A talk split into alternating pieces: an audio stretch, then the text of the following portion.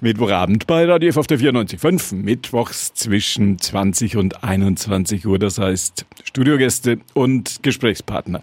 So ist das auch heute zwischen den Jahren in der Stadenzeit sozusagen. Wir blicken zurück, tun in diesen Tagen ja alle. Wir blicken zurück auf das Jahr 2021 mit dem Nürnberger Oberbürgermeister, mit Markus König. Der ist heute Abend mein Gesprächspartner. Schönen guten Abend erstmal ins Rathaus. Da ist er nämlich. Guten Abend, Herr Mosberger. Wir fangen an mit der Frage der Fragen. Was wurden Sie im vergangenen Jahr am häufigsten gefragt? Wann ist endlich die Pandemie vorbei? Wann ist sie vorbei? Ja, ich hoffe, dass wir nächstes Jahr, wenn wir auch wieder unser Gespräch führen, ich sagen kann, ja, wir haben die Pandemie besiegt und äh, die Stadtgesellschaft äh, hat es geschafft, so zusammenzuhalten, dass wir stärker sind als die Pandemie und jetzt geht's hoffentlich wieder normal weiter. Dachte jetzt eigentlich, Sie werden am häufigsten gefragt, sind Sie schon geimpft? Fragt in diesen Tagen ja jeder jeden irgendwie. Ja, natürlich auch das Impfen ist auch eine sehr häufig gestellte Frage. Ich bin geimpft, ich bin geboostert und ich kann ja nur jedem nochmal wirklich ans Herz legen, egal ob es jetzt die erste, die zweite oder die Boosterimpfung ist, bitte holen Sie sich die Impfung. Es hilft Ihnen und es hilft anderen Menschen. Wenn das mit den Corona-Regularien so weitergeht, werden Sie sicherlich in den Papieren des Nürnberger Stadtarchivs irgendwann als der Oberbürgermeister dieser Stadt geführt werden, der die wenigsten öffentlichen Auftritte hat. Befürchten Sie auch? Aber es wird natürlich der Zusatz kommen, dass ich der Oberbürgermeister war, der unglaublich stark digital unterwegs war und versucht hat, trotzdem die Menschen zu erreichen, egal ähm, über welche Kanäle. Dachte schon, es reicht Ihnen, dass Sie als derjenige, der einst geführt werden, der die besten Reden gehalten hat. Ich glaube, Uli Mali hat ähm, wunderbar gesprochen. Es war ein Zungenakrobat. Ich versuche natürlich auch inhaltlich stark zu sein. Und nochmal, es geht ja darum, nicht was man, sage ich mal, und wie man sagt, sondern ob man auch das, was man sagt, auch umsetzt. Und ich glaube, das ist viel wichtiger. Mir geht es ums Machen. Und ich glaube, ich habe das auch bewiesen, dass ich eher jemand bin, der gerne dann auch Sachen anpackt und die dann auch durchzieht. Dann kommen wir jetzt zur großen Frage am Jahresende, wenn ja viele Bilanz ziehen. Bilanz, das heißt auch immer, ist noch Geld in den Kassen der Stadt Nürnberg werden Sie sicherlich auch häufig gefragt in diesen Tagen. Ja gut, es ist wie bei ähm, vielen Menschen draußen und bei vielen Bürgerinnen und Bürgern am Ende des Jahres ist immer weniger Geld da. Das ist auch bei der Stadt so. Wir müssen sparen, ja, wir müssen aber auch investieren. Wir wollen die Stadt in die Zukunft führen und das äh, gelingt uns dann, wenn wir uns wirklich die Ausgaben genauer ansehen. Aber ich äh, wiederhole das immer gerne. Wir brauchen Unterstützung und die kriegen wir auch vom Freistaat Bayern und ich hoffe auch, dass die neue Ampelregierung in Berlin die Kommunen nicht vergessen. Wenn es ums Geld der Stadt Nürnberg geht, hat in den vergangenen Wochen, vor allem jetzt in den Wochen vor Weihnachten, immer keinen Weg an der Frage Opernhaus Interim vorbeigeführt. Ging vor Weihnachten sogar noch zur besten Sendezeit durchs Heute-Journal dass Sie das mit Julia Lehner zusammen jetzt doch sehr geradlinig auf den Weg gebracht haben. Sind Sie froh, dass Sie das vom Tisch haben und dass Sie über dieses Geld schon nicht mehr jeden Tag reden müssen? Ich glaube, die Geschichte beginnt jetzt erst. Ähm, ja, das ist ein Grundsatzbeschluss, der war sehr wichtig für uns. Wir haben einfach das Opernhaus in der Sanierung. Wir müssen sanieren. Wir müssen uns jetzt um die Bestandsimmobilien kümmern.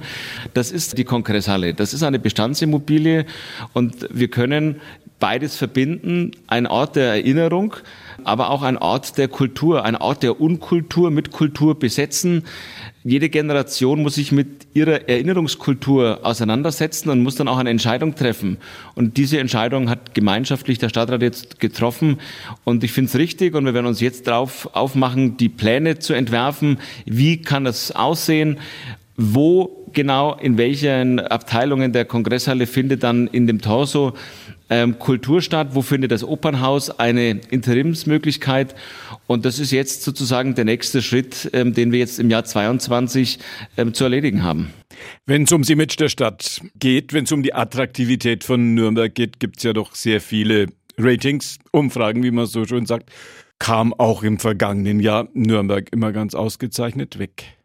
Gefällt Ihnen sicherlich. Ja, es ist so. Wir haben, wenn man jetzt auch mal die Befragungen, es gibt ja verschiedene Befragungen, auch wie fühlen sich die Menschen in der Stadt wohl? Und ähm, es gibt ja auch eine Glücksbefragung, wie glücklich sind die Menschen hier in Nürnberg? Und da sind wir wirklich im ersten Drittel der bundesdeutschen Städte. Und das ist ein gutes Gefühl. Wir tun auch viel, aber das ähm, ist ja nicht nur, weil jetzt ähm, der Oberbürgermeister Markus König heißt, sondern es ist alle wirken hier mit, alle, die ähm, im Stadtrat sitzen, aber letztendlich sind es die Menschen, die draußen ihr Bestes geben geben, jeder an seiner Stelle. Das sind viele Ehrenamtliche, das sind viele, die jetzt besonders natürlich in den Pflege- oder auch in den, in den medizinischen Berufen tätig sind. Also alle tun was ähm, und ich erlebe auch eine unglaubliche Unterstützung in dem ehrenamtlichen Bereich. Auch da wird sich nach der Pandemie hoffentlich wieder ein bisschen einstellen, dass sich wieder mehr Menschen auch in den Vereinen und in den Brauchtumsorganisationen wiederfinden. Das stärkt unsere Stadtgesellschaft. Man muss ja auch über das Positive reden, vor allem wenn dann hinterher doch die Frage kommt, ob dann wirklich alles so toll läuft. Digitalisierung ist das Einzige. Allerdings sagen viele Menschen, vor lauter Digitalisierung bekommt man keinen Menschen mehr zu sehen. Bestes Beispiel in diesen Tagen. Der Versuch beim Einwohnermeldeamt einen Termin zu bekommen. Sie haben das ja sicherlich mitbekommen. Ist es da so, dass vor lauter Digitalisierung kein Mensch mehr zu sehen ist und man mehr oder weniger hilflos eine Internetseite ausgeliefert ist, wenn man da einen Termin haben will. Ich gehe davon aus, da ist noch Handlungsbedarf. Na, absolut. Ähm, ich habe immer gesagt, wir müssen digilog agieren. Was heißt digilog? Wir müssen natürlich das digitale Angebot, auch den digitalen Bürgerservice ausbauen. Aber wir erleben, und ich war auch in den letzten Tagen immer auch noch unterwegs, ähm, bei vielen ähm, Hilfsorganisationen, die auch Obdachlosenhilfe unterstützt und die den Menschen draußen auch ähm, ähm, als Ansprechpartner dienen. Und auch da kommt natürlich, Mensch, wir brauchen auch analoge Stellen. Und deshalb digilog, digital und analog. Das mit dem Einwohnermeldeamt, das ärgert uns genauso, liegt aber daran, dass wir halt auch immer noch die Abstandsregel in Gebäude der, der Behördengebäude sicherstellen müssen. Und deshalb äh, kann ich jetzt, wenn ich die Türen einfach so aufsperre, ohne Termin, dann habe ich auf einmal 600 Leute in der Einwohnermeldehalle stehen. Das kann ich nicht zulassen, das darf ich auch nicht. Und das ist das Problem, wo wir im Moment haben, dass wir nur mit Termin agieren können. Wir haben natürlich auch eine Service-Telefonnummer ausgegeben. Man hat ja auch Menschen, die haben noch ähm, oder haben kein Internet, haben keine E-Mail, die können dann auch per Telefon diesen Termin vereinbaren. Wir haben aber eine große Nachfrage. Man muss auch feststellen, dass wir natürlich im Jahr 2020 hat nicht jeder gleich seinen Reisepass oder Personalausweis angeschaut, sondern hat sich eher aufgemacht und hat den Impfpass gesucht. Ja, wo ist dieser gelbe Lappen? So, dann hat jeder den Impfpass gehabt und das war auch gut so. Und dann hat man im Jahr natürlich dieses Jahr 21 festgestellt, ui, man darf wieder reisen, jetzt, jetzt suche ich mal den Reisepass und hat festgestellt, oh, der ist jetzt schon abgelaufen und selbst letztes Jahr schon abgelaufen. Und jetzt haben wir das Problem, dass 21 die Menschen, die schon hätten 20 einen beantragen hätten können, ähm, die haben natürlich den 21 beantragt. Und der, der 21 ausgelaufen ist, die kamen auch noch. Und da war natürlich schon viel, viel Nachfrage da. Und das mussten wir erstmal auch wirklich bewerkstelligen. Wir haben hoch engagierte Mitarbeiter, aber es ist, und ähm, wir sind noch nicht da, wo wir hinwollen, weil wir können nicht gleich alle zur gleichen Zeit bedienen und uns fehlen auch, und das darf ich auch an der Stelle und muss es sagen, auch Mitarbeiter. Wir suchen allein in der Stadtverwaltung haben wir 650 offene Stellen und suchen genauso wie viele andere Unternehmen händeringend nach Fachkräften. Ist Digilog, so wie Sie das so gerade sehr schön gesagt haben, dann doch der Weg, über den das in der Zukunft führen muss? Es, ist ein, es wird auch nach der Pandemie ein Zusammenspiel dieser beiden Wege sein. Natürlich, es gibt immer und es wird auch die Zahl größer werden derer, die sich mit Digitalen beschäftigen und digital auch viel unterwegs sind. Aber es wird eine äh, Zeit lang auch noch dauern und das ist auch in Ordnung, dass es Menschen gibt, die analog leben möchten und auch den analogen Bürgerservice in Anspruch nehmen müssen und dann wird sich auch wieder etwas entspannen. Ein anderes großes Thema, auch im jetzt zu Ende gehenden Jahr, wenn man mit Politikern und mit Verantwortlichen aus der Industrie spricht, das Thema Greenwash. Ist Nürnberg tatsächlich grüner geworden oder wurden einfach nur mehr Infotafeln aufgestellt, dass Nürnberg schön grün ist? Nein, sondern wir sind grüner geworden und äh, aber man muss beides tun und ähm, also nicht nur Tafeln aufstellen und nichts machen, das ist dann das Thema Greenwash, sondern wir müssen grüner werden, aber auch die Leute und die Menschen mitnehmen und darüber informieren, dass es auch so ist. Ähm, wir haben ein äh, großes Programm aufgelegt, alleine mit dem Klimafonds, den wir ähm, jetzt in Nürnberg haben, der über 100 Millionen ähm, schwer ist. Und wir werden auch in den nächsten Jahren fast 350 Millionen für Nachhaltigkeit investieren. Da gibt es den Masterplan Freiraum. Wir werden Bäume pflanzen, das Programm Pro Baby ein Baum. Das haben wir nach der Wahl sofort begonnen. Wir haben auch in diesem Jahr wieder 5000 300 Bäume gepflanzt. Also die Babys, die hier zur Welt kommen und die sich in Nürnberg anmelden, die kriegen hier auch einen Baum und wir werden versuchen, auch mit dem mobilen Grün in der Innenstadt, aber auch in den Stadtteilen wirklich ähm, voranschreiten und es wird spürbar grüner werden. Wir sind jetzt dabei, auch eine Satzung zu entwerfen, dass wir die grünen Dächer vorantreiben in Nürnberg. Wir haben die städtischen Gebäude jetzt alle untersucht und wir werden sukzessive die auch umstellen mit Photovoltaikanlage, mit Gründach, mit Fassadenbegrünung. Da, wo es geht, werden wir grüner werden müssen.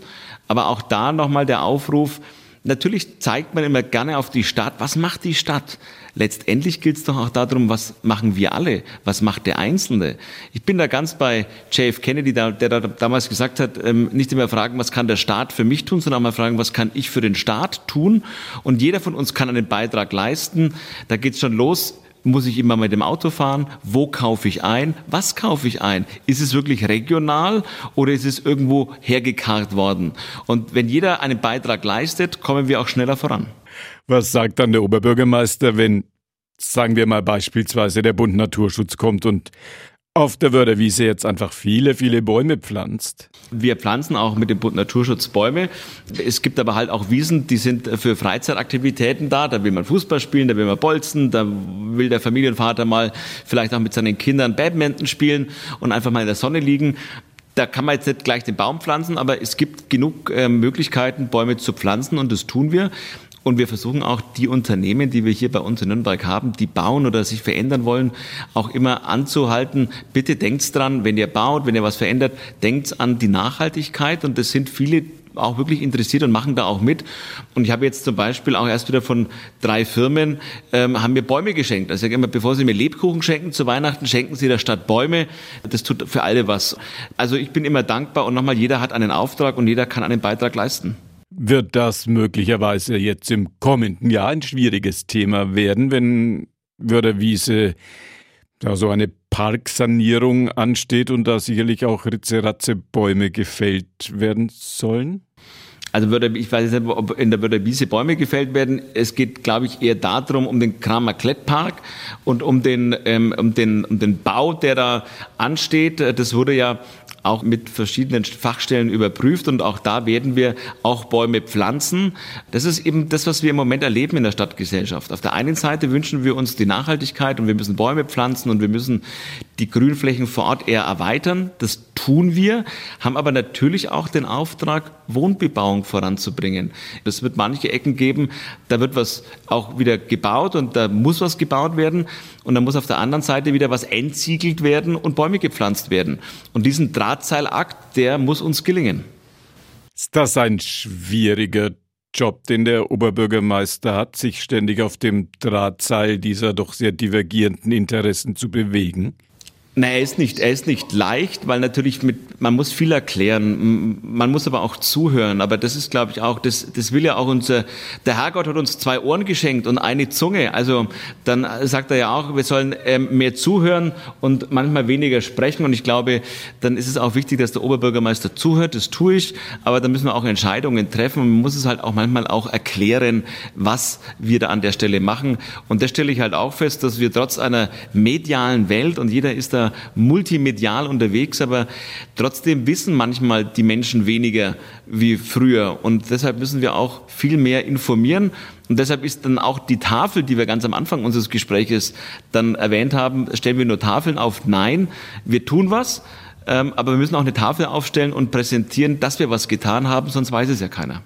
Bevor wir jetzt am Jahresende eine der lebenswertesten Städte der Republik mit Zahlen belegt, ins zu düstere Licht setzen. Das Amt für Statistik und Stadtforschung macht ja auch immer so Analysen für den Oberbürgermeister und für die Entscheidungsträger in dieser Stadt, was den Menschen in Nürnberg am besten gefällt.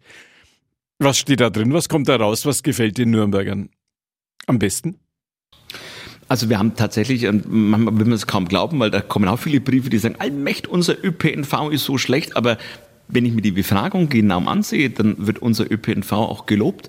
Wir haben tolle Verbindungen, wir haben einen sehr stark ausgebauten ÖPNV.